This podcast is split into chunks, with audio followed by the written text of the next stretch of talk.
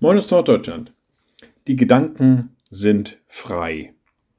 Ja, es gibt ein altes Volkslied mit diesem Titel. Die Gedanken sind frei. Wer kann sie erraten? Freiheit ist natürlich, ist Binsenweisheit, ein hohes Gut. Viele sehnen sich nach Freiheit, viele behaupten, sie erreichen zu können, aber letztendlich bleibt Freiheit doch immer nur gebunden sein in einem besonderen Sinn. Selbst wir singen in einem Lied, das ist die höchste Freiheit mir, gebunden sein in deinem Sinn. Jesus wird da besungen. Tja, und dann bleibt natürlich die Frage, was ist nun wirklich Freiheit? Der Schreiber des Galaterbriefes schreibt zu diesem Thema, zur Freiheit hat uns Christus befreit. Also sich frei und willig Gott anzuvertrauen, sich frei und willig in die Nachfolge Jesu hineinzubegeben, das ist nach dem Schreiber des Galaterbriefes Freiheit. Zu dieser Freiheit hat uns Christus befreit und in der Tat macht uns das von vielen Dingen frei.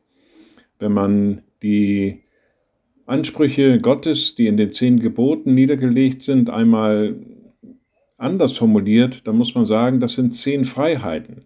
Freiheit von dem, was man im Allgemeinen meint, tun zu müssen. Freiheit von dem, was man vielleicht zwanghaft tut zur Freiheit hat uns Christus befreit. Und dazu sind wir gerne berufen. Liebe Schwestern und Brüder, ich lade Sie ein zu einem kurzen Gebet und anschließend zu einem gemeinsamen Vater unser. Ein mächtiger Gott, guter himmlischer Vater, du hast uns frei gemacht von den Zwängen und Ansprüchen dieser Zeit. Du hast uns frei gemacht von dem, was man in dieser Zeit immer wieder neu will, immer mehr, immer besser, immer größer, Ach Vater, mach du uns frei von allem, was uns einengt, von allem, was uns zurückwirft, von allem, was uns zwingen will. Und wir beten gemeinsam, unser Vater im Himmel, dein Name werde geheiligt, dein Reich komme, dein Wille geschehe wie im Himmel, so auf Erden. Unser tägliches Brot gib uns heute und vergib uns unsere Schuld, wie auch wir vergeben unseren Schuldigern. Und führe uns nicht in Versuchung, sondern erlöse uns von dem Bösen. Denn dein ist das Reich und die Kraft und die Herrlichkeit in Ewigkeit. Amen.